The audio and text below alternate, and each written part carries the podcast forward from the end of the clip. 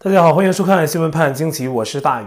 那目前呢，中国的北上广深等等多个大型都市都已经出现了 Omicron 疫情，因为冬奥马上进行了，啊北京的疫病扩散情况尤为吸引关注。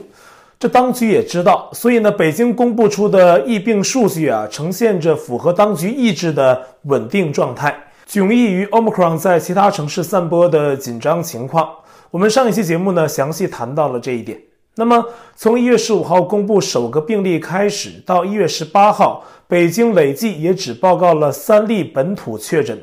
而与北京相连的天津啊，Omicron 疫情就紧张得多。天津市卫健委的新闻发言人何鹏一月十八号通报说，截至十七号二十四点，天津累计报告三百一十二例本土确诊。津南区最多，达到二百九十三例，其中津南区辛庄镇等等的社区传播呀尤为严重，家庭聚集型病例很多。一月十六号，天津市津南区居民拍到，在他们自己小区外面的公路上，一趟趟红色的公交车啊，大约有成百辆停在那里，准备把有风险的人群拉走隔离。按照天津当地专家之前在市防疫会上的喊话，那天津要在二月一号之前控制住疫情。这可不是一个专家随随便便的喊话啊，这背后是有政治目标在的。而根据当地人传出的消息，甚至天津市当局打算想在一月二十号前就实现所谓的社会面清零，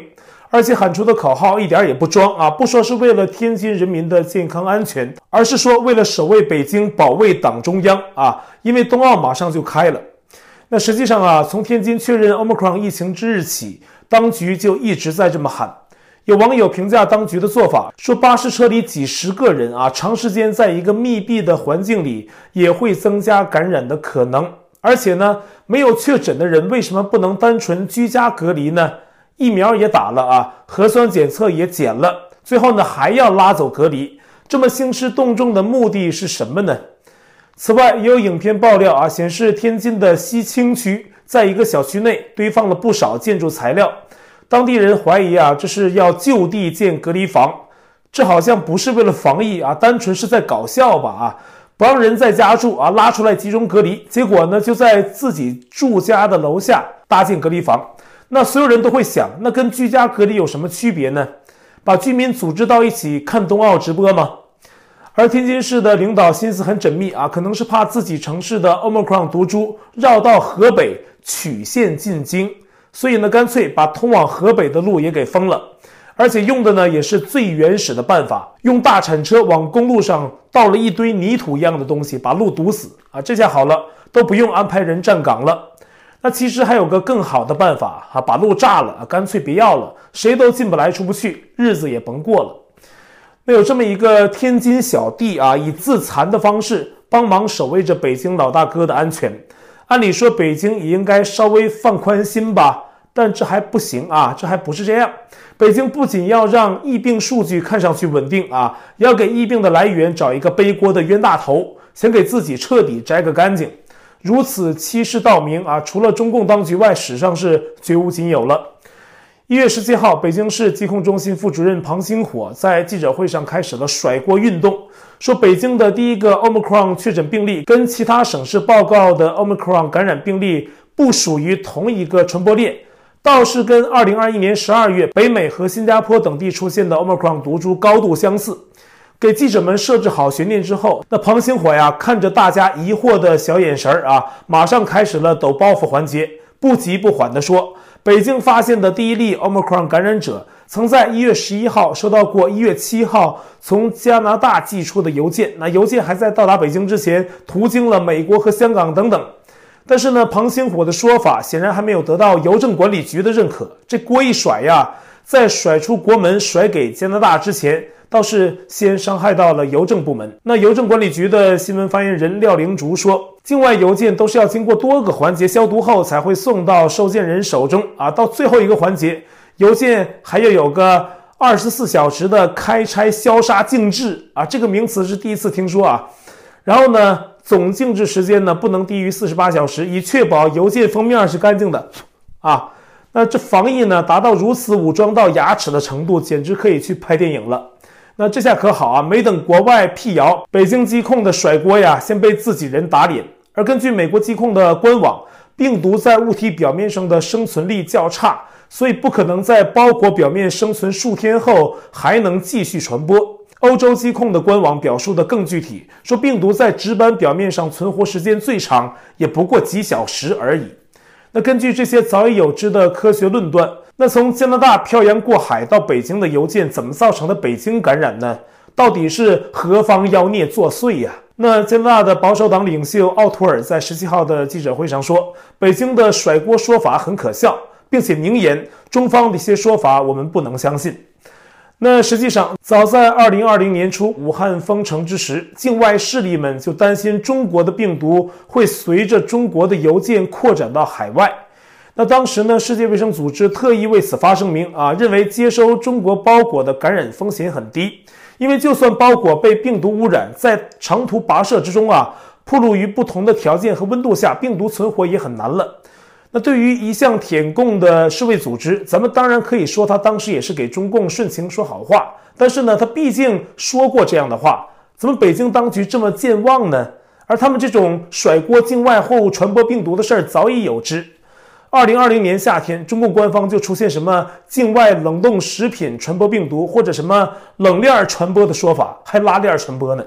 那这些呢都有当局甩锅的嫌疑啊！就目前北京的这一例子，人们还发现，北京近期的所谓首名的确诊者，他说自己呀、啊，只是接触了邮件包装外表面，还有里面文件的首页啊，文件呢他还没有翻开，也没有接触里面的这个页面哈。那就是说，他自己对这种被海外邮件感染的说法也是想极力辩白的。那么，北京为什么把第一例 Omicron 感染源指向加拿大呢？这个当局没交代。不过，外界都想到一件事儿啊，就是加拿大和台湾一月十号表示啊，双方政府已经同意就投资保护协议进行谈判啊。中共显然是对此啊不满加拿大。就像二零二零年，澳大利亚提出对中共病毒进行溯源调查，随即遭到中共拒绝进口煤炭等等报复。虽说中共这么做等于是伤敌八百，自损一千啊，但是呢，对他来说，逞强还是必要的。就算是搬起石头砸了自己的脚，也得这么做。而我们刚刚说的这种向海外甩锅之举，也不止在北京，多地都有过这样的行为。最近啊，深圳官方也说啊，当地有一名确诊者在一月十二号。没做个人防护的情况下，分拆过来自北美的快递。那换句话说，中国人拆海外包裹之前，看来还要斋戒沐浴、洗心革面，然后穿着防化服，喊着“毛主席万岁”的话，才能拆开包裹喽。进而啊，深圳当局提出，他们的这一例确诊的源头，可能也是由海外带有病毒的物品引发。只是呢，他们话还没有说死。他们说还在进行病毒溯源分析，反正锅先甩出来，不在自己手里放着啊，砸到谁那就再说。那面对这么多可以甩锅的境外势力，中共的小兄弟朝鲜真可谓是太不够意思啊！不仅不能给北京大哥哥分忧啊，还时不时背后捅个刀子。可是北京当局连疼都不敢喊呐，只能是暗自叹息，自己跟朝鲜结的这是什么孽缘呢？韩国中央日报十七号报道了一件事儿啊，说韩国政府高层消息人士透露，去年十月和十一月，联合国向朝鲜传达了计划支援六千万支疫苗的意向，价值一点二亿美元。那目前呢，联合国在平壤的官员正与朝鲜驻联合国大使金星正就此事沟通。那消息人士说，朝方询问联合国支援给朝鲜的是什么疫苗，问是辉瑞还是莫德纳啊？这让人想起一件事儿啊。去年八月，联合国疫苗实施分配计划，那在给朝鲜的疫苗中有二百九十七万剂中国科兴疫苗，结果朝鲜委婉地谢绝了科兴疫苗，并说可以把它们分配给疫情更严重的国家啊。路透社在此之前呢，曾援引韩国国家安全战略研究所的报告说，平壤因为怀疑中共疫苗的有效性，所以对他呀从来没有什么兴趣，反而对俄罗斯的疫苗很感兴趣，希望能得到免费捐赠的俄罗斯疫苗。看来呢，金胖子凶巴巴那个样啊，关键时刻一点也不傻。他跟中共一样，隐瞒疫情的情况是相当严重。朝鲜经济啊，因此更是雪上加霜。但是呢，也因此他也没有像中共那样大撒币啊，在攸关金家政权利益的时候，那一点亏都不吃啊，便宜全是他的，亏都留给北京老大哥好了啊。北京为了继续控制和利用朝鲜，也都是尽可能的笑纳啊。这金胖子啊，奸得很。但是呢，人再奸啊，再隐瞒什么，也只是骗自己。撒谎的事儿啊，总要露出蛛丝马迹。甚至啊，现在世界上活跃一些预言家，他们根据一些古老的理论、奥妙的学问，也能看出事态发展的规律还有前景。比如那个二零二零年之后一直很活跃的印度神童阿南德，我们很长时间节目呢都很少提起他了。但是呢，他最近的预言呢也是很多，也有一些真的是再次应验。我看台湾有一些媒体是比较关注他的啊。今年一月二号。阿南德又发布最新预言，说眼下全球正经历八星连珠的天文现象，就是水星、金星、地球、火星、木星、土星、天王星还有海王星在一条线上，啊，这种现象很罕见。安德德认为，出现八星连珠意味着疫情接下来的几个月呢，可能会达到另一波高峰，那包括美国的感染状况、大陆多地封城等等。安德德在预言最后提醒人们，在疫情下，疫苗不是万能的，人们要小心业力。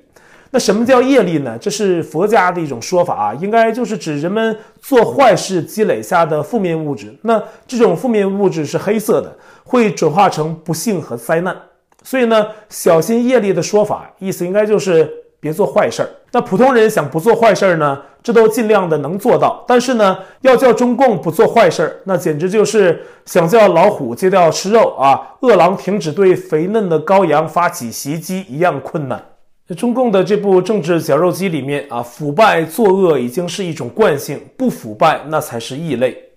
中共央视最近的纪录片《零容忍》啊，揭示了孙立军等人的劣迹恶行啊，这一方面是确实那些人都很坏。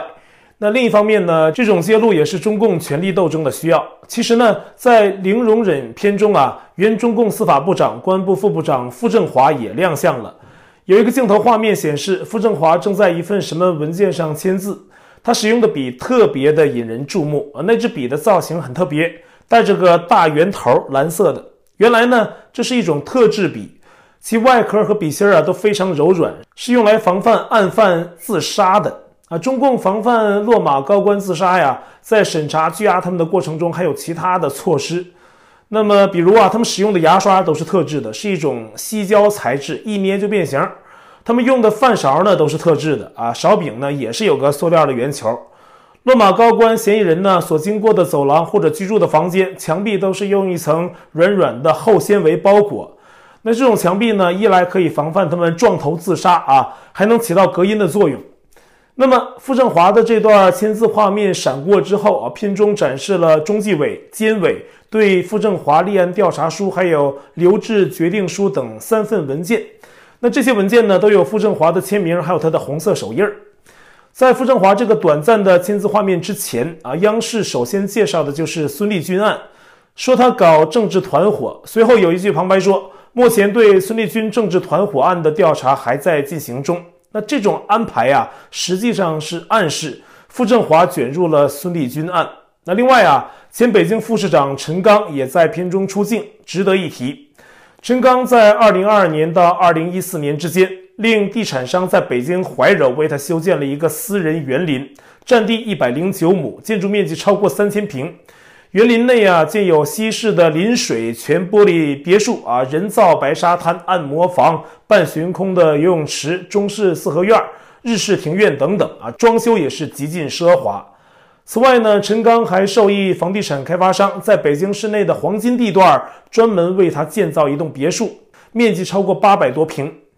陈刚曾就读清华大学城市规划专业，分管北京规划和城建十七年。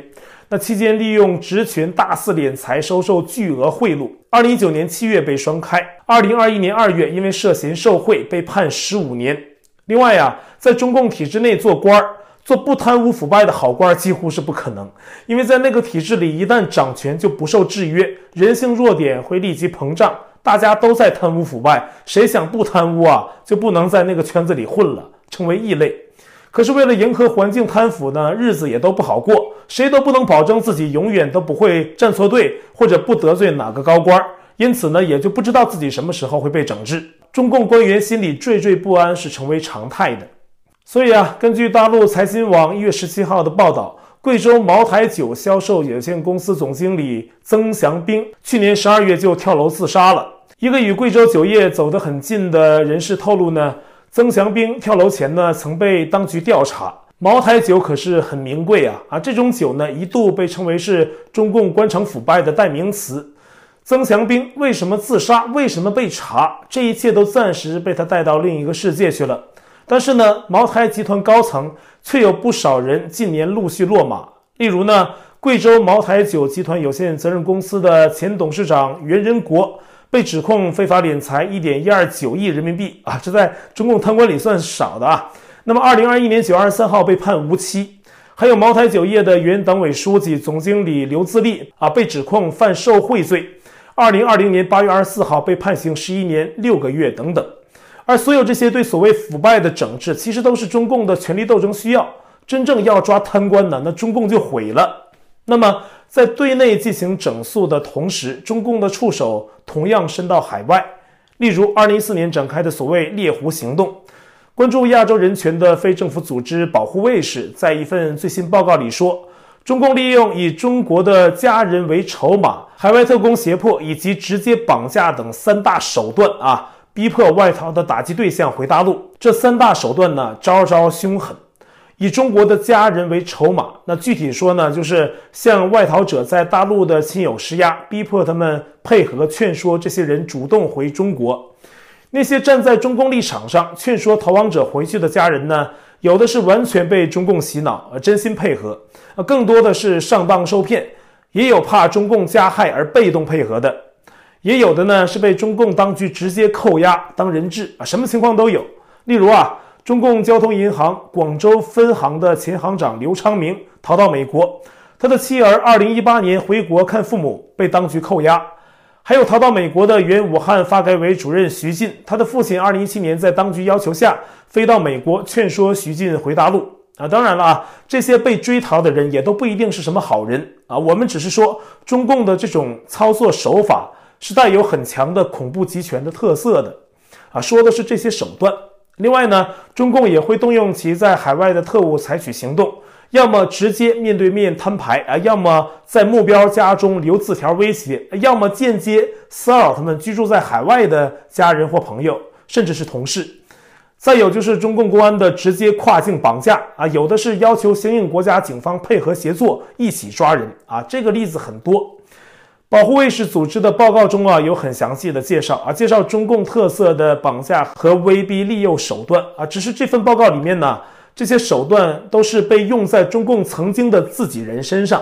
在这个体制下，风雨无常，政治风向变幻莫测，这些出逃的人啊是大有人在，因为好多人就是先在体制内捞钱，捞够了就跑到海外，没有人相信这个体制，有点心思的都给自己留后路了，是吧？就说中共这风向啊，经常变。那就说去年十一月的六中全会后，中共高层的风向似乎又变了，是有关于发展路线的变化。现在越来越显露这一状况，就是习近平十九大以来的左转路线似乎遇到了瓶颈。党媒现在时不时都把邓小平再搬出来。一月十八号，中国组织人事报重刊了一篇二零一四年的旧文，夸邓小平的改革开放啊。中共人民网也转发了这篇旧文。而一月十八号正是邓小平一九九二年南巡讲话的三十周年纪念日。那么，一九九二年的一月十八号到二月二十一号，八十八岁的邓小平先后去了武昌、深圳、珠海等地考察，提出了要坚持改革开放，而且喊出了“谁不改革谁下台”的口号。党媒多维网啊，还在纪念邓小平南巡的相应报道中提到这么一句话，说那次南巡呐。亲自推动废除领导职务终身制的邓小平已经主动退休近三年，从谁不改革谁下台到废除领导职务终身制，再到主动退休，而这些党媒葫芦里卖的什么药显而易见。而那句“谁不改革谁下台”当年是对谁说的，大家都知道。而现在呢，党媒重提旧事，人们对这一句话的联想对象也自然随着时代发生了变化。那看上去啊。目前党媒接二连三捧邓小平及其改革开放啊，是有习近平背书的。但是呢，下面具体做事儿的人呢，把这件事儿做成了对习近平暗中的嘲讽。因为中共高层的想法就是变着法子给政权续命，左倾路线走不通了，就换邓小平的继续试试啊。但是呢，这样一做啊，就可能被不同派系的人操控，而制造出不同的舆论效果。那目前来看呢，现有江派背景的多维网就是典型了啊，借机就说邓小平当年废除了领导职务终身制，主动退休啊，这明明白白就是对习近平的言论攻势。旅居美国的原中共海军中校姚成在一月十六号透露，近期中共军中的朋友对他说呀。中共的军队里面呢，有过两次联合致信给习近平啊，其中一封信说呀，当前武力统一台湾不可行啊，如果那样做呢，可能就造成中共的亡党危险。另一封信呢，是劝习近平放弃连任，取消领导干部终身制，继续维持集体领导。姚成说呢，还不能完全确定这两封信的来源，但是呢，当前这个时期，从目前的紧张状况来看呢。体制内出现这种声音是完全有可能的。好，我在 Telegram 上面的官方公告群是 T.me 斜线大于 News，观众讨论群是 T.me 斜线 XWPAJQ 下划线 US，节目信箱是 XWPAJQ@gmail.com，还有我的会员网站网址是大宇 US.com，也欢迎您订阅本频道并点击小铃铛获得节目发布通知。那感谢您的收看，我们下期再会。